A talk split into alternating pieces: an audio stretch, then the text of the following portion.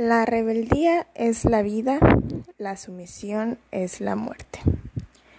Hola, ¿qué tal? Bienvenidos a una nueva edición de este podcast. Yo soy Marta Figueroa y el día de hoy quise empezar con lo que me parece una bella cita de nada más y nada menos que Ricardo Flores Magón, personaje histórico del que estaremos eh, hablando y al que estaremos dedicando este programa el día de hoy y es que me pareció correcto empezar este, con esta frase, este programa, porque creo que nos permite describir en pocas palabras la visión y el pensamiento de este personaje histórico.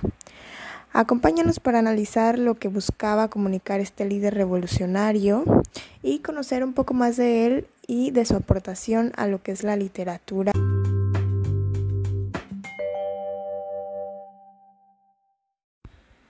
Bueno, vamos a comenzar preguntándonos quién fue Ricardo Flores Magón.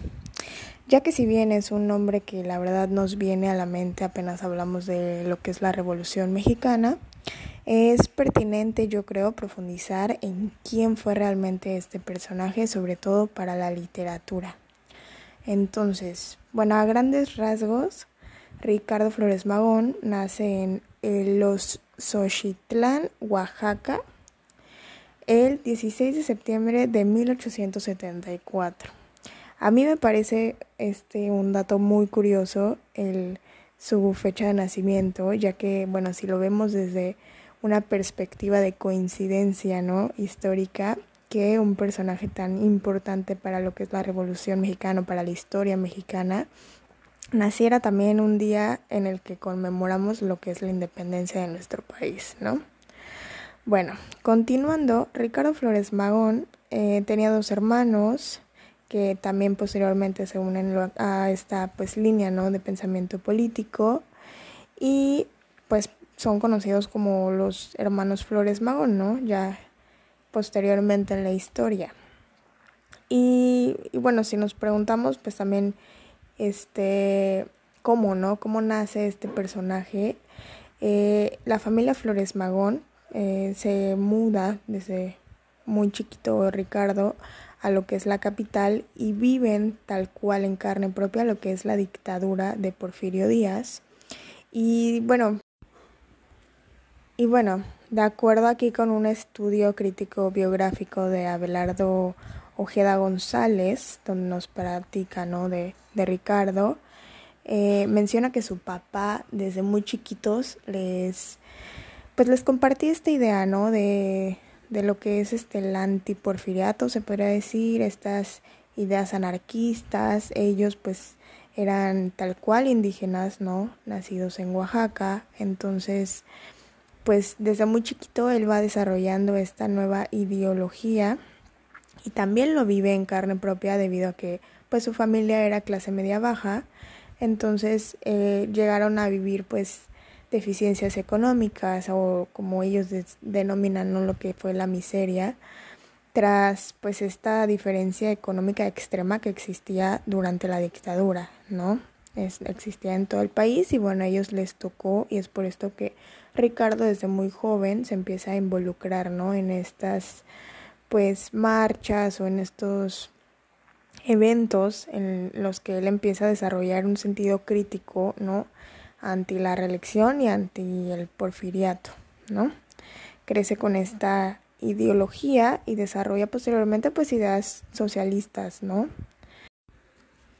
Pero bueno, vamos a enfocarnos un poco más en este en esta etapa, ¿no? que en la que él aporta la literatura mexicana como tal durante la revolución y que son, bueno, todos estos textos que la literatura revolucionaria, pues son todos estos textos que narran, ¿no? El periodo comprendido entre 1910, 1917 más o menos, y que reflejan realmente las vivencias y testimonios de, directos de los autores. Entonces tenemos, pues, de la mano de un personaje importantísimo para nuestra revolución, una descripción de cómo era, ¿no? El pueblo mexicano en esos años.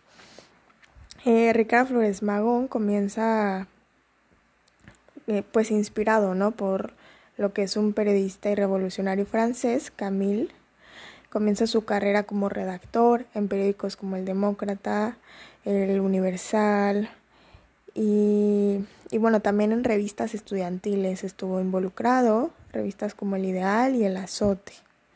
También posteriormente en el periódico Regeneración publica varios cuentos y relatos, que vamos a platicar ahorita un poquito más de eso, en los que describe pues esta presión ¿no? que padecían los trabajadores mexicanos a inicios del siglo XX.